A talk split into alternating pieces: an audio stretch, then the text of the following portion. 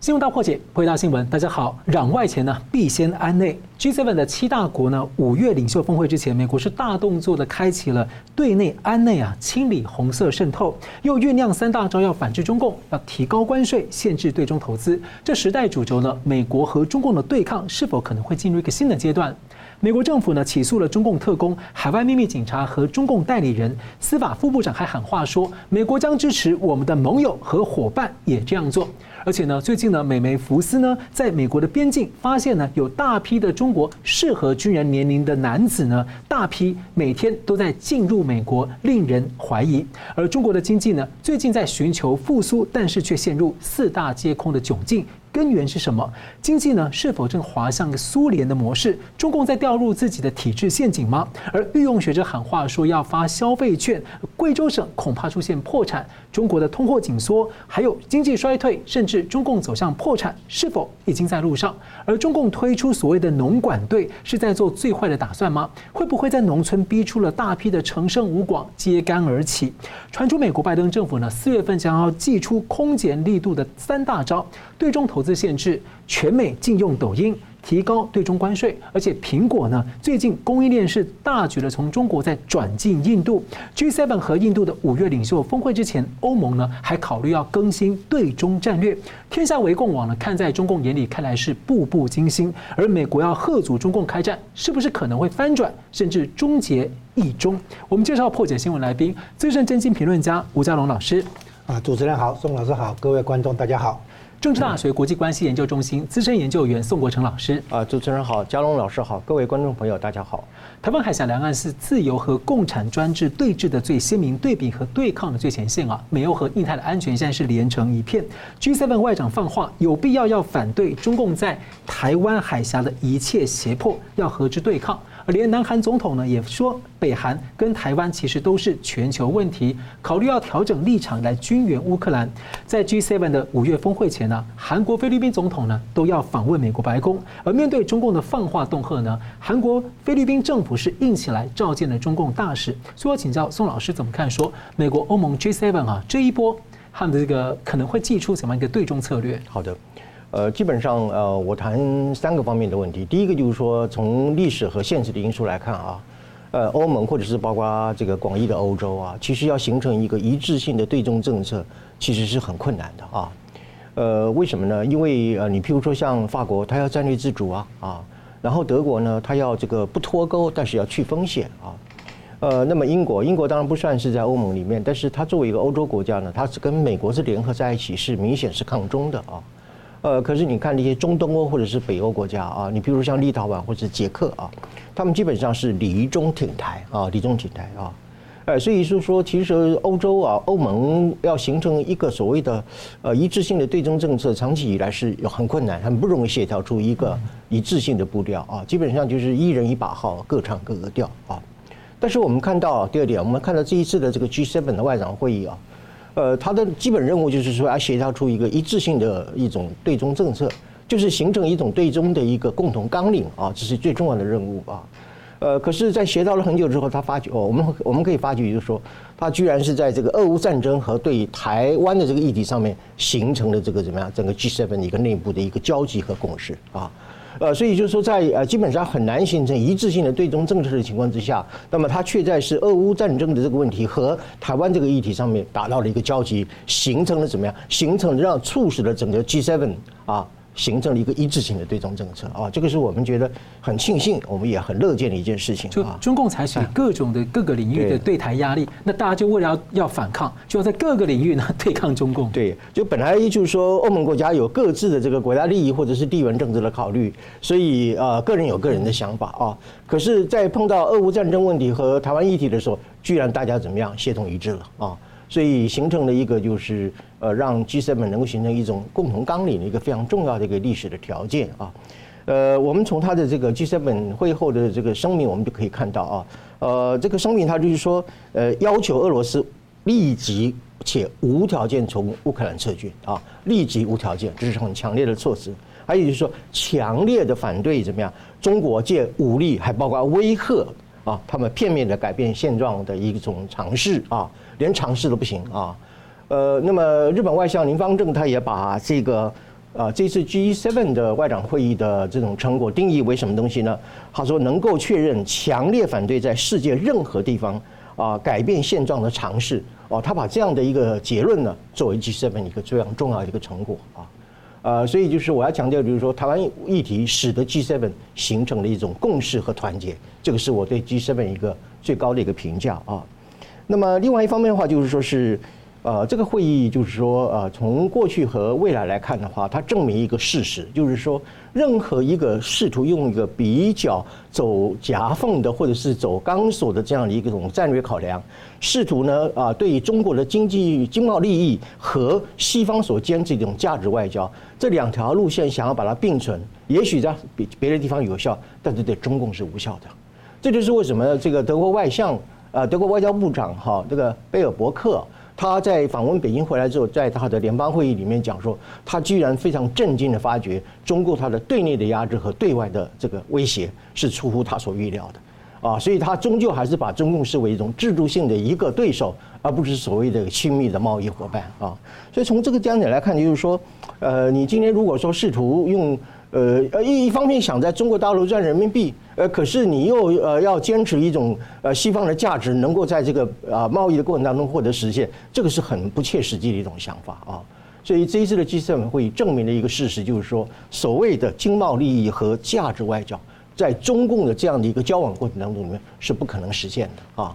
呃，所以我认为 G7 一个最大的成功就是说，他也得到一种警醒，让西方世界了解，就是说这种经贸利益和价值外交碰到中共的时候，就撞到墙壁是行不通的。嗯，是。那我接着请教这个吴老师哦，因为马克宏的誓言其实引起了欧洲大陆这个大反扑哦，也似乎也揭开了一个欧洲对中战略的一个重整的一个新一幕。欧盟执委会主席呢就敦促要更新对中战略，而最近呢，意大利暗示啊考虑要退出中共“一带一路”，虽然其实已经冷冻很久了。所以你怎么看最近的欧洲那个相关的表态？哎，欧洲的战略思维的一个转变哈，是从以前是追求跟中国市场有来往啊，那那个有经济利益哈，那现在呢，从利益转成强调安全，也就是说以前重视的经济利益，现在更重视国家安全哈。那么第一个呢，降低对俄罗斯的能源的依赖啊，那个天然气啊，那个石油啊，粮食这些进口改从其他来源哈。然后第二个呢，技技术的禁运，加入美国的这个。或者美国、日本、台湾这些哈，对中国的半导体啊等等，还有其他高新技术的这个禁运，避免他将这些技术呢用在军事用途啊，或者对内的镇压、迫害人权的这个用途。那么第三点呢，就是开始对应对从“一带一路”以来的那些新统战、红色渗透啊。那么在安全的问题上，欧洲显然是要跟美国站在一起。啊，那么基本的原理原则，就像刚才宋老师提到的，叫做反对任何一方片面以武力改变国际秩序的现状。那么这个政治原则、政治理念啊，从乌克兰到台湾到南海都是适用的，甚至于在朝鲜半岛也是。所以为什么南韩也考虑开始这个在乌克兰战争方面呢，站在反对侵略的一方？所以呢，这个给台湾一个启示：台湾是不是要军事援助乌克兰？我们可以提供，说不定啊，无人机啊，好或者其他弹药、武器等等，我们应该去加入支持乌克兰的行动，在国际上哈，就是表达我们反对侵略，反对任何一方片面以武力要来改变国际秩序现状。台湾应该做的更积极，而不是等着别人来援助台湾。台湾如果能够对乌克兰呢做出更积极的行动的话，那么会赢得更多的欧洲的人心，因为欧洲正在调整它的战略思维。嗯，台湾这边现阶段比较多是这个防卫物资啦，哈，就是一些一样啊，比较非攻击性的，还有就是人道物资的援助。一样啊，你可以做一些比较消极一点，也可以积极一点的，可以。我们要对乌克兰战争表态支持，让欧洲人觉得说，哇，台湾是好样的嘛，对吧？哈，你不能你不能只是等着说别人来支持台湾啊。对我们台湾这个，除了对台海周边的安全、和平、稳定有共有责任以外，对于全球性的就是反对侵略，这个价值观也要表态。嗯，那从乌克兰战争开始，我们可以为台湾的国际空间找到新的突破口。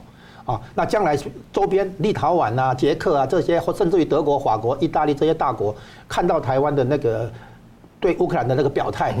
大家回到一个共同点嘛，就是刚刚讲那个政治理念，反对任何一方以武力来破坏国际秩序现状。那么台湾会受惠于这个全球的共识啊。那么，所以我们现在已经看出来，在地缘政治上哈是全球一盘棋，千万不要以为欧洲很很远，离台离亚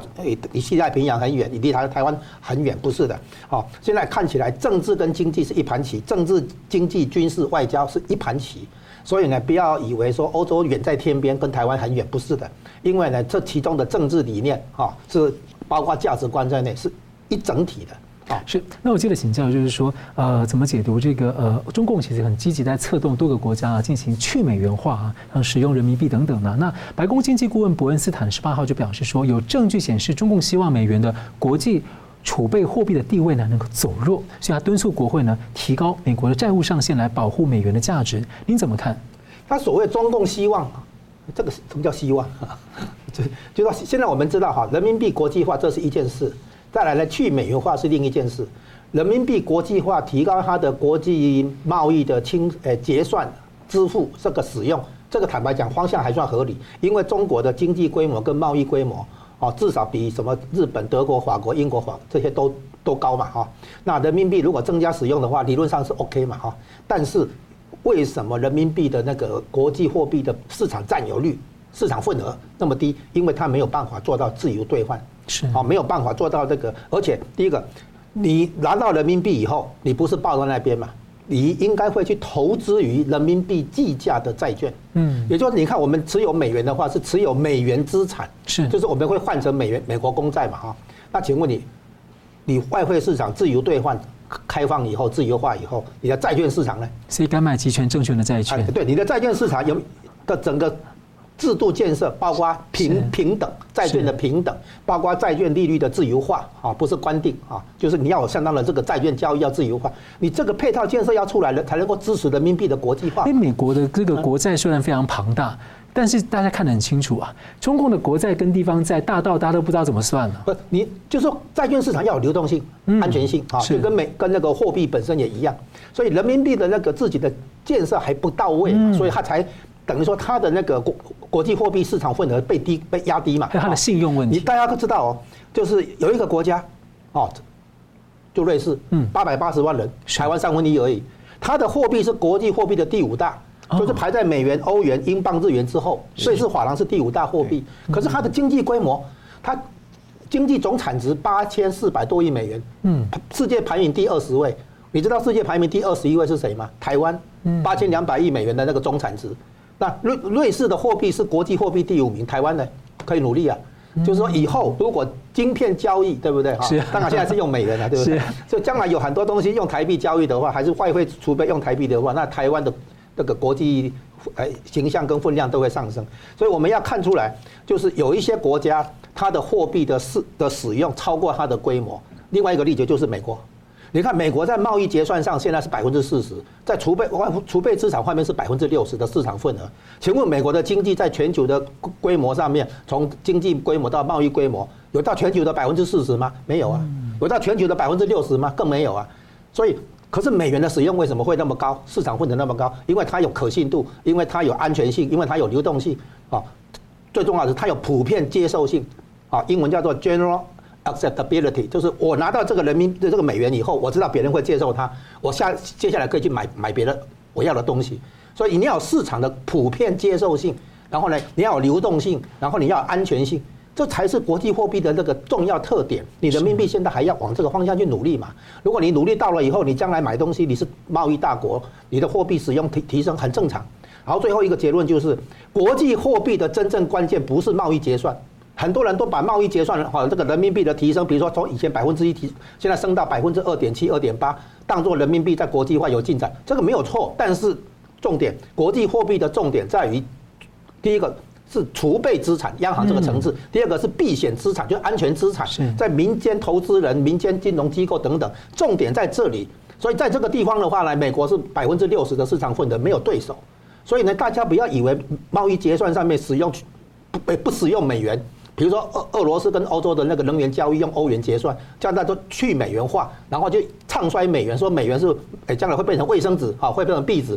这无稽之谈。国际货币的真正决定因素在于资产，嗯，在于价值储藏哦。货币有三个，一个是计价，一个支付，一个价值储藏。你不要只看到贸易结算这个方面，贸易结算其实没没那么重要，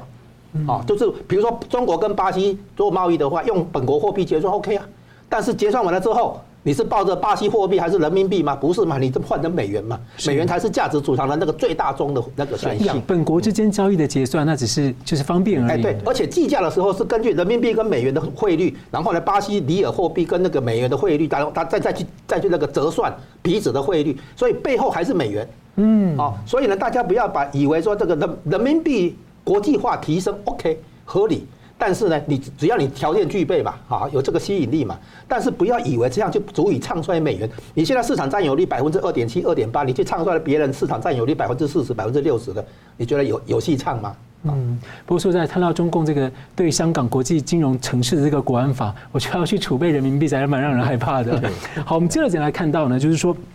这个美国呢带着这个各国呢要反侵略啊，会不会釜底抽薪？干脆呢下一步出个大招来终结一中政策的可能性呢？而另一方面呢，中国要走向经济复苏，声称呢第一季的 GDP 有四点五，不过呢外界相当的怀疑。我们休息一下，马上回来。欢迎回到新闻大破解。中共要消灭中华民国，并吞台湾呢，现在又拉着俄罗斯等一些国家呢，不断的宣传中共所谓的一中原则，长期呢把联合国的二七五八号联大的决议扭曲为所谓的全球版的或者中共自己的一中原则，声称有台湾的主权，而也让联合国的官员呢在面对相关记者提问时呢，经常因此陷入尴尬。而相对的呢，美国是公开否定中共的扭曲，国务卿也定调台湾不是中共国的内政，英国外相也如此的呼应，而欧洲的国家也是。持续在提升和台湾的政治关系。我请教宋老师哦，美国从这个特别从川普的这个前期一直以来几年来在检视一中政策，大力提升跟台湾的非官方关系，那把台湾从两岸的框架拉到印太的国际架构。所以您怎么看？说美国很鼓励各国有自己的一中政策，那美国的下一步可能是什么？好的，呃，我想我今天我就来详细说明一下这个一中原则它的来龙去脉啊，然后最后我来说明就是为什么。啊，美国今天呃已经到了应该要考虑废弃一中原则的这样的一个啊原因啊，呃，首先就是说是关于一中这个原则这个问题啊，呃，第一啊，美国其实从来都没有去承认、接受或者执行一中原则。是这话怎么讲啊？呃，我们回顾历史，一九七二年的啊上海公报啊，那么上海公报对于这个所谓一中的问题是怎么表述的呢？呃呃，公报里面是说，美国认识到，英文叫 acknowledge 啊，海峡两岸的所有的中国人都坚持一个中国啊，那么台湾是中国的一部分啊，美国对于这个立场不提出挑战啊，呃，但是他重申就说，海峡两岸之间呢，必须要由中国人自己以和平的方式来解决啊，呃，就是说这个上海公报啊，基本上对于这个问题是保持一种高度的关切啊。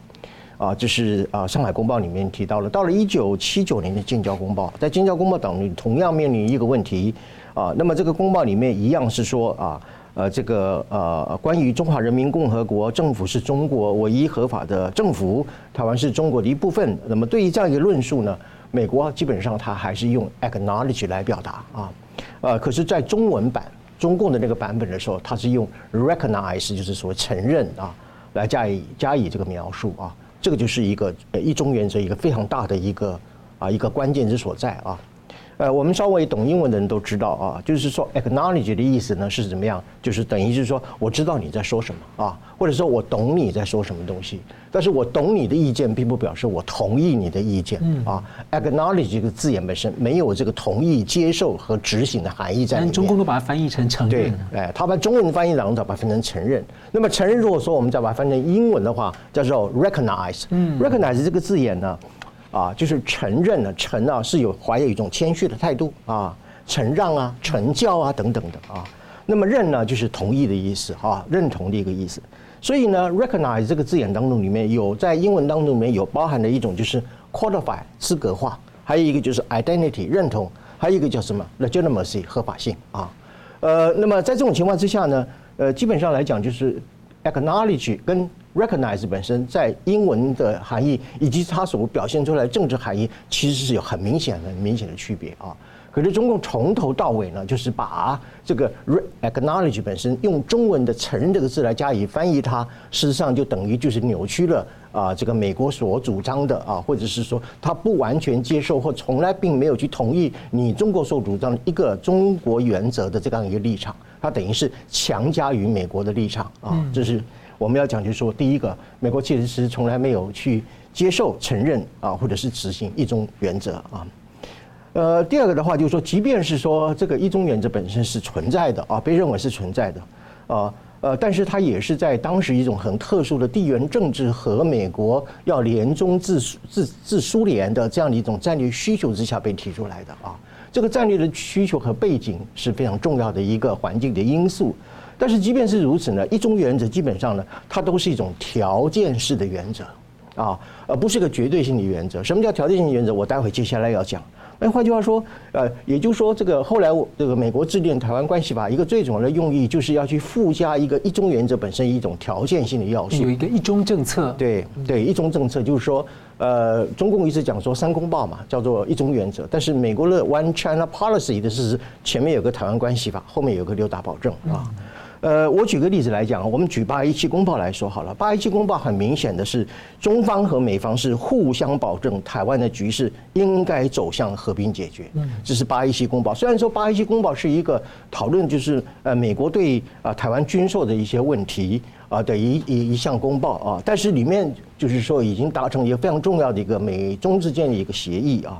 呃，我举一个例子来讲哈，就是在八一七公报啊签署生效的同一天。啊，那么美当时的美国总统雷根啊，曾经发了一个很重要的信函给当时的美国的国务卿舒兹，还有国防部长温伯格一份备忘录啊，备忘录。总统下达的备忘录是具有很高的行政拘束的呃这个这个能力的啊，呃，他在这个备忘录提到啊，我念给大家听，他说美国减低对台军售的意愿有一个很重要的前提，这个前提就是中国必须持续对于台湾海峡以及台湾和中华人民共和国之间的歧义啊分歧所推行的和平解决的方案。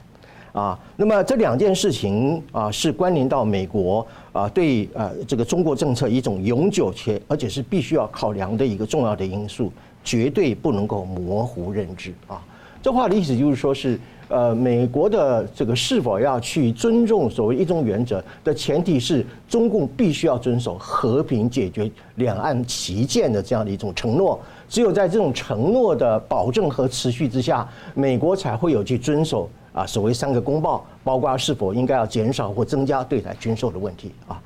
呃，所以我再强调一点，就是说是一种原则，即便是说它被认知为一个呃可以被考虑的一种政治的原则，但是它也是一种条件性，以什么为条件呢？必须要和平解决台湾问题啊，所以这个是啊非常重要。可是中共这么多年来，它一直是把它当作是一种强制性的原则啊。不仅是呃要强加美国一定要遵守他所主张的一种原则，而且在国际社会那么广为推销，特别是在跟别的国家建交的时候，来作为一种建交的前提，就是世界只有一个中国，台湾是中国一部分，所以等于就是说，中共是强加于全世界的一种意识形态的立场，以及它的偏狭的主权原则，而形成了今天所谓的一种原则。所以美国才鼓励各国，你们要有自己可以诠释的一中政策。对，而且美国自己本身啊，不但是在啊，如中共所讲的，在弱化虚构啊。啊，一中的这个原则啊，呃，同时它这个很多的国家本身，坦白讲，现在很多的国家本身，它也根据它自己本身的国家利益来定义它自己本身的一种原则啊。呃，那么接下来我讲一个最重要的问题，就是说是我们综合以上这些历史的文件，我们就可以得到一个，就是说，所谓的一中原则呢，是中共长期以来通过三个手段啊，呃，来强加于世界啊。一个呢叫做曲解，曲解什么东西呢？曲解那个我们刚刚所讲那个。Acknowledge 跟 recognize 之间的区别啊，呃，他把原来是只是一种我认知到你的想法跟这个我承认啊尊重接受你这个想法，把它混为一谈啊，这是一个。另外叫失信，是什么信呢？你说维泰军演是不是背弃和平承诺呀？啊，呃，你说天天这个军机扰台是不是武力威胁啊？啊，是不是背弃了八一七公报里面所讲好的美中？啊，共同承诺啊，海峡和平稳定的这样一个共识呢啊，所以第二个策略叫失信啊。第三个叫什么东西啊？篡改，篡改什么东西呢？篡改了联合国二七五八号决议当中里面，二七五八号决议我过去讲过，它只是排除了蒋介石政权啊，不是中华民国啊，也不是台湾，就蒋介石政权。然后呢，这个呃这个接受这个中共为这个联合国的一个啊这个代一个代表性啊啊，英文叫做 representatives 啊，但是。Representatives 并不等于 sovereignty 啊，不是并不等于主权啊。可是呢，你看王毅就把它讲成，就是说联合国二七五八号决议已经通盘彻底解决了全中国在内的主权的问题。没有啊，二七五八号没有没有讲全中国三个字，它既没有讲 whole China，也没有讲 total China，也没有讲 all China 啊，这个根本就没有这个字眼。所以就是说，中共一直在用篡改啊啊这种国际条约啊，特别是二七五八号决议的方式来坚持他所谓的一种原则啊。呃，所以就是说，这样会导致一个什么样的结果呢？就是说，他就用这样的三种手法啊，曲解啊，然后失信，然后是篡改的方式来变造一中原则的变造的内容，然后再用这种变造的内容作为一种借口或者作为一种依据来实现什么？他所谓的中国主权与领土的完整啊。那么，那么在这样一些东西，就是说，一中原则变成是他怎么样实现主权与领土完整的神主牌啊？用这个神主牌本身来怎么样？啊，遂行他侵略和并吞台湾的一切的理由、借口、野心和图谋啊！所以这个是我对于一中啊原则这个来龙去脉，给各位观众朋友所做了一个解释啊。那么最后我要谈的最重要的一个问题，就是说，如果说是一中原则是当初一种特殊的啊一种战略需求和特殊的啊环境所造成的一个结果，呃，那么这样的一个特殊环境，当时的战略环境就是要联中去治苏联嘛，哈。可是今天的情况完全改变了。啊，呃，当初啊被美国所视为合作对象的中国，今天已经走到了俄罗斯那边，形成了中俄的联盟，回头来对抗美国，啊，所以当时这个一中原则得以被创造出来的一种时空环境和它的战略需求，到今天为止完全翻转过来了，啊。而且呢，美国如果说是啊不不去废弃这个一中原则的话，它就会变成一种什么情况呢？反而造成了中共用这样的原则来不断制造台海危机，然后呢让美国怎么样疲于奔命，让美国心力交瘁啊！所以在这种情况之下，就是说，我认为美国应该要彻底抛弃一中原则，呃这样的一个政策啊，即即便是一中政策本身，我都觉得已经可以考虑不必再采用啊？为什么呢？呃，可以考虑就是说是。为了要避免一中原则或者是所谓一中政策成为中共侵略台湾的一个借口，那么就必须要把这个借口从根予以拔除。换句话说，是啊，美国应该考虑两件事情。第一个就是说是，呃，这个是不是应该考虑啊，在呃一种在一中框架之下的同时，对于台湾进行外交承认啊？呃，这个当然也也可以是说所谓的呃双重承认啊，但是也可以叫做区别承认啊，就是说。呃，承认台湾啊，恢复对对台湾的外交承认，不以是否去触及一个中国原则的这样的条件之下来形成双重的承认啊。其实这是一种个别的承认，不一定是叫做双重的承认啊。呃，我之所以说觉得美国必须在此刻考虑到要放弃一中的原则，是因为一中原则本身是一个非常巨大的一种麻烦。这个麻烦不仅给予中共侵略台湾的口实，也让美国呃，因为有这样的一个口实，他就不断的去因应台海危机的爆发。如果今天能够把这样的一种芒刺在背的这个刺，把那个卡在喉咙里面的那个鱼骨，把它去除掉的话，那么美国就可以用正常国家和正常的外交关系来一方面对待中国中共，一方面对待台湾。这样的情况既根除了铲除了中共啊赖以去侵略台湾的一种。依据和口实，同时也免除了中呃美国在台海危机当中所要承担的一个重大的压力，以及他所要啊承担的一些代价，所以我就认为说，从过去一中原则，美国其实从来没有接受承认和执行一中原则，以及一中原则之所以成立，是通过中国的曲解、失信和篡改而形成的一种对国际社会的强迫推销和强制的一种推行所造成的一个结果。而这个一中原则，它当时因为特殊的战略环境而形成，而今天的战略环境已经彻底翻转过来的时候，美国确实应该要基于目前美中对抗的这样一个格局，去彻底的废除一中原则。然后呢，去免除了中共侵略台湾的口实，同时也免除了自己在台海危机当中里面美国所要付出的一种沉重的代价。而且美国这样就可以直接驻军台湾了嘛？对，第七舰队就可以回来了。对啊，那其实老师，我觉得就是说，美国的这个一，他把一中政策，但是中共就一直用一中原则去套到各国的身上，变成他就是强加给别人嘛。那你用一中原则去垄断大的一中政策，那干脆我就都不要了，反正环境也不同了。对。就是说，中共它其实就是用一种紧符咒去套住美国啊，用这种神主牌来作为它侵略台湾的一种口实和借口啊。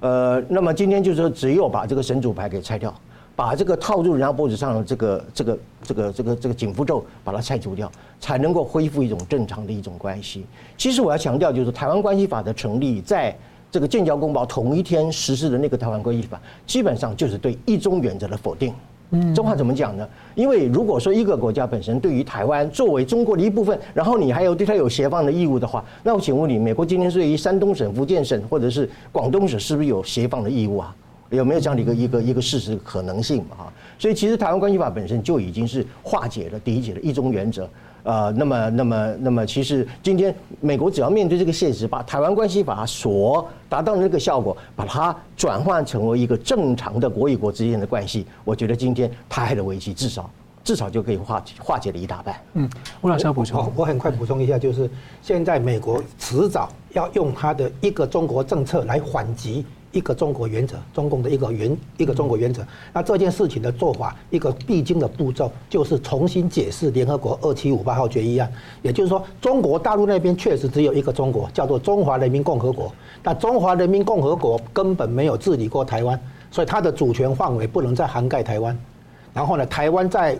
联合国里面没有人代表他们来说话，哦，所以中华人民共和国不能代表台湾来说话。那这样的解释。重新解释这个台湾台湾议题的话是势在必行，也就是说，那个至于接下来是不是跟台湾有外交承认，是不是台湾加入联合国，这个都是后面一步一步来。哎，对，首先要去承认的就是说，联合国那个二七五八号决议案处理的是中国代表权，没有处理台湾代表权，因为中华人民共和国不能代表台湾人民讲话。对，这一点一定要讲，就是这样子。嗯，是我们接着看到中国经济啊，中共公布了第一季度的这个国内的 GDP 啊，同比增长百分之四点五，创过去四季以来的最高。不过呢，我看不少学者呢都对此怀疑啊，因为经济复苏事实上看起来是陷入困境。英国的《金融时报》的中文版财经主编就认为呢，好消息是说当前呢当下还不算真正的通货紧缩，坏消息是通缩可能就在路上。而这个对通缩的忧虑背后，实质呢是缺钱，尤其是老百姓啊。那中共用学者呢，清大的教授李稻葵说，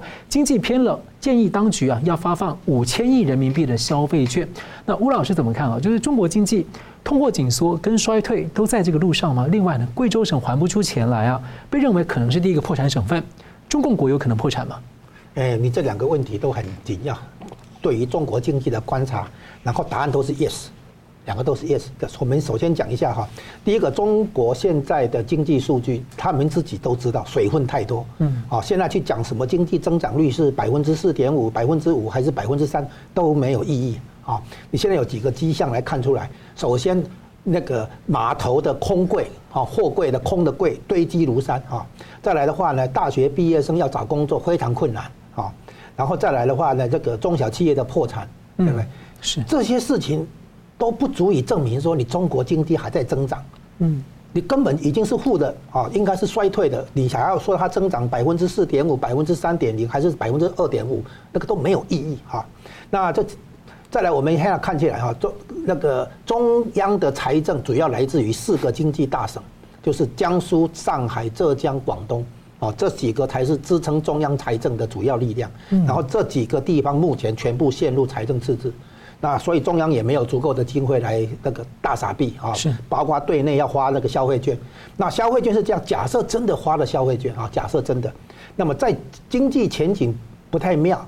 就业机会这个有很高的这个不确定性的情况下，一般消费者会宁可增加储蓄。如果你把钱放到老百姓口袋里面，他们宁可增加储蓄，而不是去增加开支。或者拿这个消费券来替代原本要做的现金开支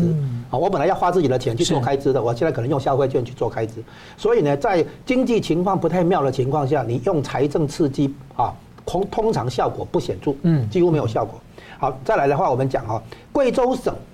因为全中国的三十一个省级行政单位全全部有财政压力，包括上海了啊。那在这种情况下，贵州省肯定是经济方面的后段班，后面三分之一啊。那他在做给其他省看，其他省看到以后说，我也有一样的问题啊，那我是不是也可以跟进？然后呢，其他省都在看中央怎么处理。贵州的这个问题，那通常这种事情的话，贵州有财政压力，都还不出还不出这个债的话，他应该私下找中央谈嘛。是啊，为什么变成新闻抛抛出来？对啊，表示这个问这背后有文章，要么实在问题已经撑不住，要么呢就是有新一轮的权力斗争。好，那我们现在看起来哈，为什么解封之后中国经济没有真正的复苏啊？实际上还在衰退的这个陷阱陷陷进去里面。第一个订单没有回来，对，啊，外资那个订单带走了以后，订单没有回来。第二个，中小企业在这段疫情期间破产，嗯，你现在解封以后，中小企业有回有回来吗？没有啊。对不对？再来的话，这些流失的就业机会没有，所以没有回来嘛。哦，你解封以后就业机会没有因此回来嘛？那没有回来的话，那个我就不能去交房贷嘛。对，好，房地产的那个危机也就没有真的。房地产危机的根源在就业危机嘛。是，好，再来的话，那个外资还在撤离嘛，还在脱钩嘛。好，再来的话呢，技术禁运有因为解封而解除吗？没有嘛，因为技术禁运不是不是来自于那个这个病毒的问题嘛，来自于你的其他方面，包括你。不遵守贸易规则等等嘛，哈，再来呢，就是讲到你以前不遵守规则没有信用嘛，你现在有让别人觉得你有信用了吗？你你你回到遵守规则了吗？遵守国际承诺、国际协议了吗？你现在还在咄咄逼人，还在那个耀武扬威，对不对？你你一你虽然解封了，但是这些问题没有改变嘛，没有回来嘛，哈。再来呢，你对病毒的扩散从头到尾不负责任，你现在有有道道歉，有配合调查，对不对？有。有任何一点改过道道歉的那个意思吗？没有嘛。而且还大量销毁数据，现在对，而且说不定还扩散新的病毒。所以病毒的部分，你你本来就就是可以追究的，不管你有没有解封不解封啊。再来的话，你一再的在破坏国际秩序的这个安全、和平、稳定这些嘛。哦，从南海到乌克兰都一样嘛，你不要去谴责侵略嘛。所以老师，外资等于是说，在这个病毒的账，还有间谍气球这些账都还没有算清之前，坦白说，我现在外资也不太敢进去。万一到时候各国跟你就是杠上了，我外资要出来就可能被你锁在里面了。归根结底就是解封之后、解封之前，中共的这种粗暴，嗯，好，流氓无赖的这种性格没有没有改变啊。嗯，好，然后他对人权的粗暴，就像从新疆到香港，对不对？到那个宗教打压，甚至于在海外还要设秘密警察局，对不对？对不对？哦，这些行为没有改变啊，而且美国在一件一件抛出来啊，啊，这这些资料美国都有啊，然后现在一件一件拿出来，再抛出来。就中共外交部否认，但是公安部被公安部打脸。所以你现在可以可以看出来，中共的那个恶行，现在已经被人家收集足够的资料，到累积到一个程度，人家已经不愿意再去面。面对跟接受中共的巨婴症，然后叫我们我们平常讲就叫做业力大爆发，对不对？对，就是说中共的这些这个那个我们俗称流氓无赖，就是巨婴啊，这个人家已经不接受了嘛。所以呢，你现在最你现在要怎么样说？因为解封就可以恢复经济复这个回到解封那个疫情之前，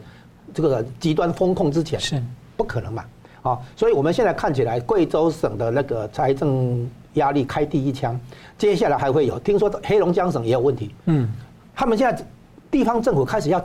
想办法解决这个财政收入的问题，开始变相加税、横征暴敛。比如说农民在田地里面烧那个那个桔梗是吧？哈，对，然后就就划重划，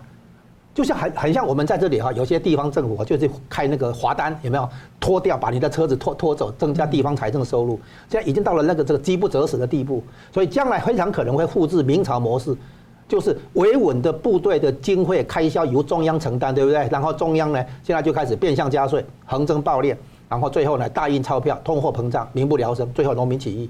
所以现在在走的明是明朝模式。所以现在派农管队下乡搞不好在准备啊。啊，对对对，他来他来维稳，他现在做的所有事情都是维稳。农村维稳。在中国的话哈，没有纯粹的经济问题，一切问题都是政治问题。那政治问题的话，啊，就像刚才刚才宋老师已经谈很多，是这个政治问题的思考，这是习近平的专长跟本行。他不是从经济来思考问题，他从政治来思考问题。那政治思考问题一个很重点就是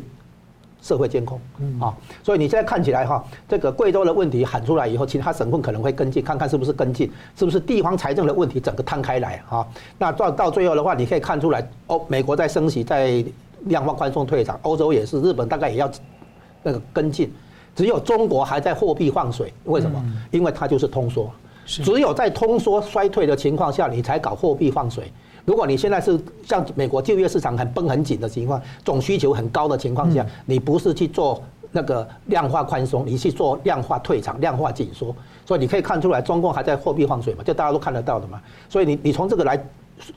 宣称中国经济已经在衰退、在通缩是合理的。嗯。好，我们休息一下，等下回来看呢。有香港的学者警告呢，中国的经济正滑向苏联模式，或者可能更糟呢。而另外呢，外资正在大举的离开中国，而美国呢还有后续的三大招出来，而且苹果呢已经转进印度。我们休息一下，马上回来。欢迎回到新闻大破解。中国经济呢是否正滑向苏联模式，或者甚至更糟呢？中共呢是否正从贸易驱动的经济模式在转向往军工和所谓的卡脖子行业？香港大学的经济学者呢陈志武四月份受访表示，苏联的经济结构对于理解未来十到二十年的中国经济结构会非常有帮助。这什么暗示呢？他还说，过去二三十年目睹的中国经济增长、普通人生活改善的路径，在未来也许发生彻底的转变。那台湾的经济学者张清熙曾经指出呢，中国经济落入了中共体制的陷阱。那刚刚吴老师有分析了这个中国的经济现况，所以我想请教您怎么看？说中国经济的危机啊，可能的一个根本的问题在哪？中国经济哈，从改革开放取得重大成果到现在陷入这个衰退跟通缩的危机，确实是重大现象啊，本世纪的重大现象。然后呢，这个毫无疑问啊，简单讲，直接讲根本问题就是你搞坏了美中关系，你就不可能有好中国经济的发展。嗯，所以中国经济出这么多问题啊，我们讲直接讲，就业危机引出房地产危机，然后再引出地方财政危机啊，然后呢也引出这个外资脱钩啊，引出这个资本外流。你所有这些表面看到的现象背后的根本原因就是美中关系搞砸了嘛，美国这样美国要全力对付你了嘛，然后你美中关系搞砸的这个这个有背景。当年邓小平要改革开放的时候，他曾经回答他的那个顾问李慎之，李慎之是我去美国听的第一第一场中国大陆来的那个专家的演讲，就是李慎之。李慎之在飞机上问邓小平：“我们为什么要从走苏联的道路转成要跟美国的这个接近啊？”然后邓小平的回答很简单，他说：“我发现跟美国关系好的经济都搞得好，跟苏联关系好的经济都搞不好，啊，就这么简单嘛，哈。那这非常呼应他的黑猫白猫这种说法嘛，哈。”那现在就是说，你居然以为真真的东升西降，真的以为中国大国崛起，然后可以跟美国叫板，可以对跟美国说什么？这叫新型大国关系，叫做太平洋够大，容得下两个大国，夏威夷以东归美国，夏威夷以西归中国。美国怎么可能接受你这种？这样的一个扩张的野心。那吴老师，其实现在美国两党学者他们会观察说，觉得中共现在进行一种战略欺骗，因为你跟美国搞好关系的前提是美国认为你要改革或者变化嘛。但是走了十几年，一二一二三十年来，其实你就是做不到啊。你讲到不愿做啊。你讲到重点了，就是说美中关系搞不好，没有搞好，这是第这要是那个表面上看得到，它的背后原因、深层原因，是因为中共的思维是社会主义啊，然后呢？或者叫中国特色的社会主义 啊，然后呢，美国或者西方国家，甚至于包括日本、韩国、台湾，我们这边是资本主义的思维。嗯，你知道这个差距多大吗？这个意这个原因，我们也要说它是意识形态冲突，OK，制度冲突，OK，价值观冲突都 OK。它主要的是社会主义思维跟资本主义思维的严重冲突。我现在讲哈，在社会主义呃，在资本主义情情况下，我们讲的是竞争，嗯，哦，在市场上竞争。在社会主义的思维里面讲的是什么？讲的是控制，他不是讲竞争，他讲的是控制。好，然后呢，我们现在知道资本资本主义国家讲的追啊追求经济利益，OK 吧？哈，追求经济利益。可是呢，社会主义国家讲的是什么？是追求的是安全，嗯，政权的安全，哈，国家安从国家安全到政权的安全，好，然后再来呢，那个资本主义的核心概念是自由。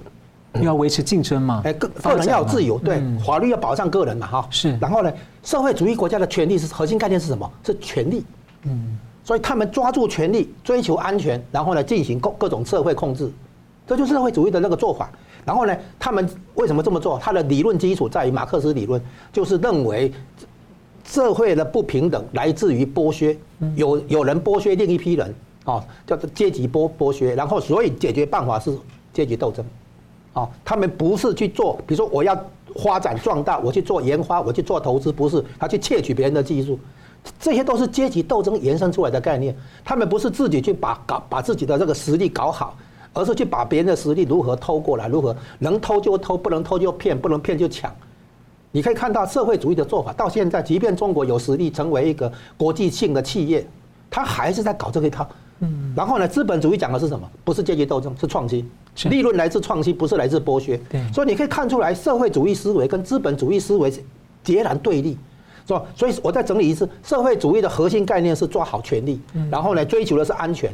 好，他的手段是控制，然后他他的策略就是发动阶级斗争，然后呢，就是觉得被剥削，所以要对别人那个做斗争，是这样来。那资本主义的话，核心概念是自由，个人自由，然后他追求的是经济利益，他的手方式是市场竞争，然后呢，它它的主要策略是推动创新，嗯不两套系统啊。所以，为什么以先天注定中国，即便在改革开放所谓的取得表面上的成果，可是这个背后的这个矛盾对立，现在已经完全浮现出来。而且，老师，其实中国那个那一套，他其实到最后也是会走到走不下去，会套到循环，因为他说要不断的斗争，但到最后他自己变成剥最大的剥削者，跟所有的掌掌握一切啊。就是他本来他率领这个穷人去斗富人，嗯，劳工去斗资本家，好，农民去斗地主。斗完了之后呢，你你消灭了资本家，消灭了富人，消灭了地主，对不对？消灭了资产阶级，最后呢，共产党变成那个剥削阶级，最大的对新阶级 叫做新阶级。所以你会看看起来看出来啊，就是经过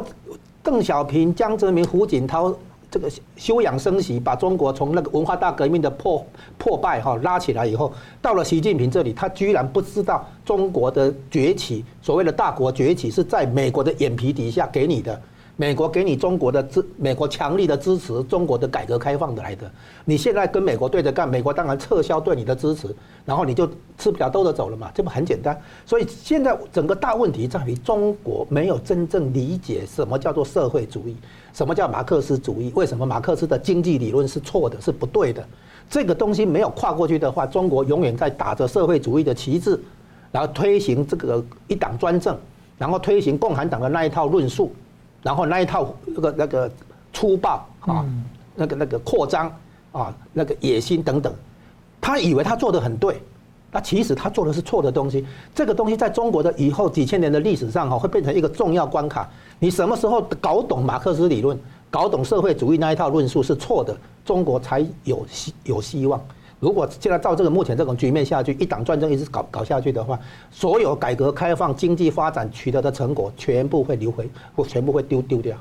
这很有道理。这个是简体字的进啊，它的它的进，我们是越走越佳，他们是井嘛，一越往前走就掉入井里面了。就是说，中国经济今天的所有问题和。第一层关键就是搞坏了美中关系，所以你不可能再发展下去。好，你的技术来源来自西方国家，西方国家背革你嘛。哈，第二个呢，这个根源之背后的根源是社会主义思维跟资本主义思维的严重冲突。嗯，是。好，我们继续看到这个外媒报道啊，拜登政府呢，四月份呢将会对中共祭出所谓的空前力度的三招。啊，在科技领域呢，对中投资限制，还有跟进印度，全美国禁用抖音，甚至可能延伸到未来其他的软体啊，并且还要提高对中的关税，以惩罚中共。违反了，就是没有去遵守他跟美国的约定。那苹果执行长库克呢，先前呢访问中国，说苹果要和中国共同成长。但是呢，库克访问印度，十九号会见了印度总理莫迪，承诺致力印度各地的成长跟投资。而且苹果供应链呢，一方面台资红海富士康在中国大陆的厂区急速的萎缩，将动摇生态系。而富士康呢，在中国的出口是非常非常排名前面的一个很大的这个出口商啊。那另一方面呢，在印度这边。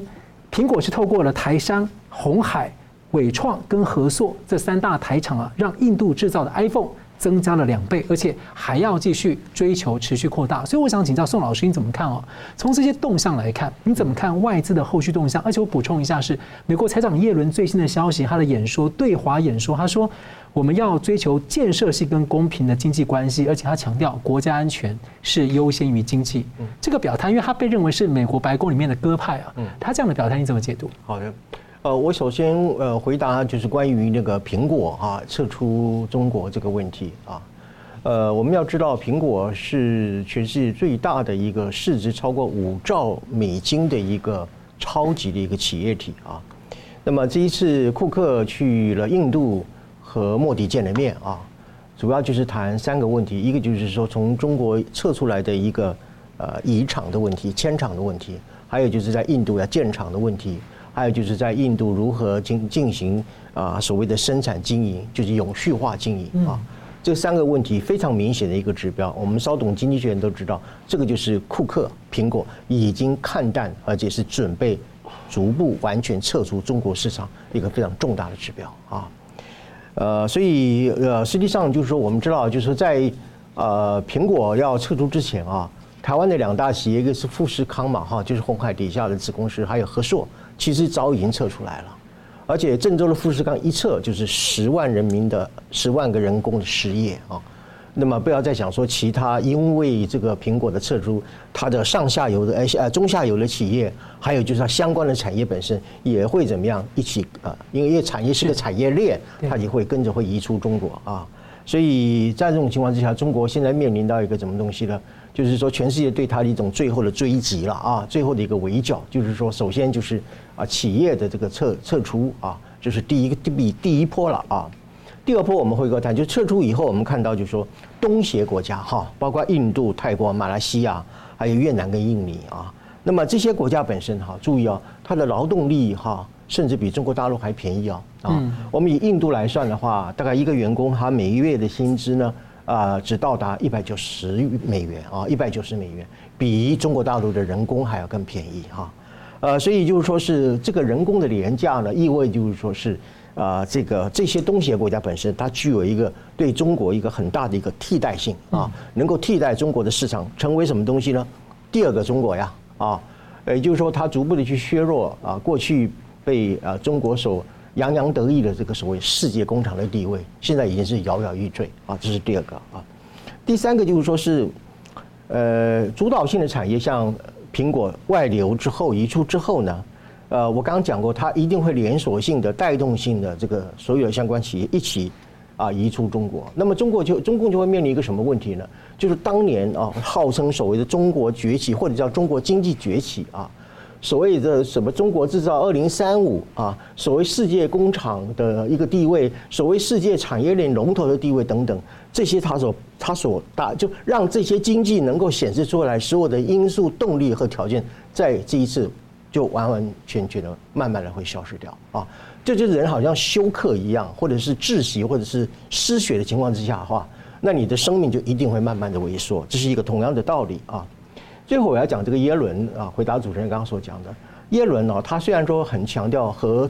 中共的一种健康的一种啊经济的关系，但是他同时也强调就是说安全要重于经济的利益。这就是我刚刚所讲的。啊，所谓的这个这个经贸利益本身跟一种价值的外交可不可以并存的一个问题，很显然，现在整个西方国家还是把价值外交放在一个所谓经贸利益的啊更优越的一个地位啊。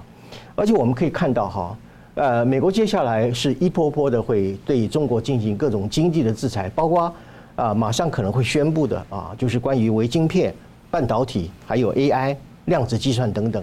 啊，会进一步的去限缩对呃中。国大陆的这种技术的输出，还有一个最重要就是说是可能会立法来禁止啊美国的企业在中国的一个投资，就是禁禁止对中国的啊呃在华的一个投资。所以在这种情况之下呢，就是说呃我们可以讲了，就是说呃中国现在已经面临到一个就是说啊还是在一种痴心妄想的一个中国白日梦啊，好像还希望在一个不断流逝的这沙滩上想要盖一个所谓的高楼大厦。我觉得这是一种痴人说梦的一种情况啊，所以我刚刚也回应江龙老师所讲的，整个中共的经济问题是来自于习近平的个人独裁之下的所产生的美中对抗的这样的一个结果。只要美中对抗不结束，中国不呃中国不知收敛的话，嗯，它必然会面临到我刚刚所讲的一种经济死亡时机的一个到来。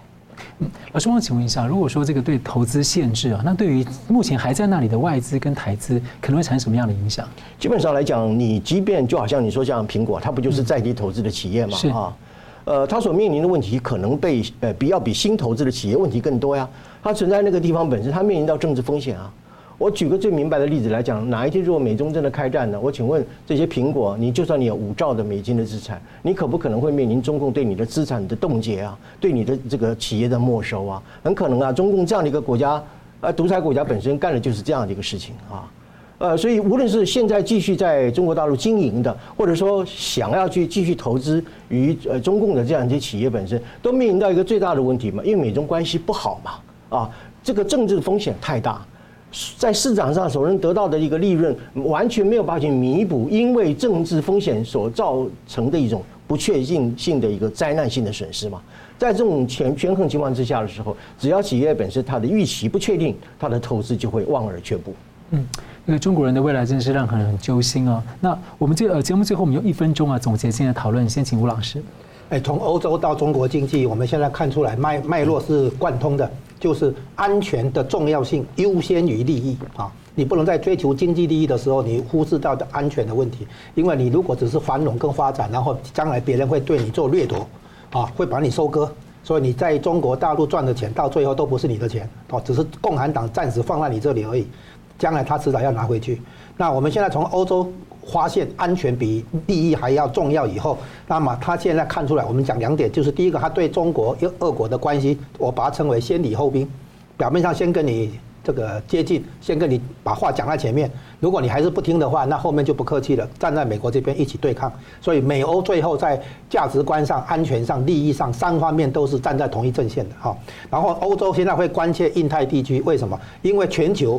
威胁来自全球性，利益也是全球性，就全球一盘棋。所以欧洲也要关心这个西太平洋，关心这个台湾海峡，关心南海。啊，关心这整个那个印太地区，原因在这样子，所以这里我们已经看出来，地缘政治跟全球化之间有一个很微妙的互动。当初为了要那个地缘政治的考虑，扶持了中国，要联中制苏。结果中国崛起以后呢，他享受全球化的好处之后，改变了地缘政治格局。现在回过头来要变成一个威胁者，所以美国就不再给他这个全，让他加入全球化的这个利益里面。所以我们看出来，地缘政治一个，全球化另外一个，这两股力量在互相互动啊。那最后的根源呢，背后的根源在于全球对中共大觉醒。知道他是走社会主义思维，而不是资本主义思维，他不可能去走市场经济跟渐进民主化进程，所以对中国的那个失望哈，决定了今后二十年到五十年的国际秩序。嗯，是宋老师，呃，好的，G7 外长会议让我们充分了解和证明一件事情，那就是经贸的利益呢，终究要让位于价值的外交啊。呃，我们我们要搞清楚，就是说啊，跟中共做生意啊。它不只是一个利润的问题，它还涉及到什么道德、良知与正义啊？呃，所以这不是一个市场上的一个精打细算的问题啊。呃，你还要考虑到，就是说跟一个啊独裁国家做生意，你可能遭遇到了可能是一种灭顶性的政治风险啊。这是我们从这一次 G7 所得到的一种非常清楚的讯息啊。第二个，我谈到就是说一中原则基于过去特殊的战略环境。啊，那么有它啊一种特殊的一个必要啊，当时，呃，可是通过了中共的这个曲解、失信和篡改的这样三种策略呢，它形成了今天中共对台侵略的一种神主牌，啊，成为它强迫向世界推销的一个啊所谓一种强制性的意识形态啊，啊，所以我觉得美国到了今天已经面临到一个是不是应该彻底抛弃一中原则这样的一个时刻？为什么？战略环境完全不同。呃呃，是不是应该要考虑，就是说，呃，即便是在一中的框架之下，是不是应该对于台湾恢复所谓的外交承认，承认中华民国在台湾的主权地位？只有这样子，才能够彻底去铲除中共以这个为借口来进犯台湾，也能够解决美国自己本身啊，因为一中原则的一个框限，而使得在台海危机当中里面，真的是疲于奔命，而且是产生了一种很大的一个付出很大的代价。嗯，过去呢，经常听到中国共产党不断在讲他们的安全，所以政权安全等等的。现在听到美国在讲安全，欧洲在讲安全，我就很好奇，中国人民啊，什么时候也说说自己的安全？而中国人民自己的安全呢，跟中国共产党的安全难道是相容的吗？好，我们非常感谢两位来宾精辟的分析啊，也感谢观众朋友的参与。新闻大破解，每周三五再见。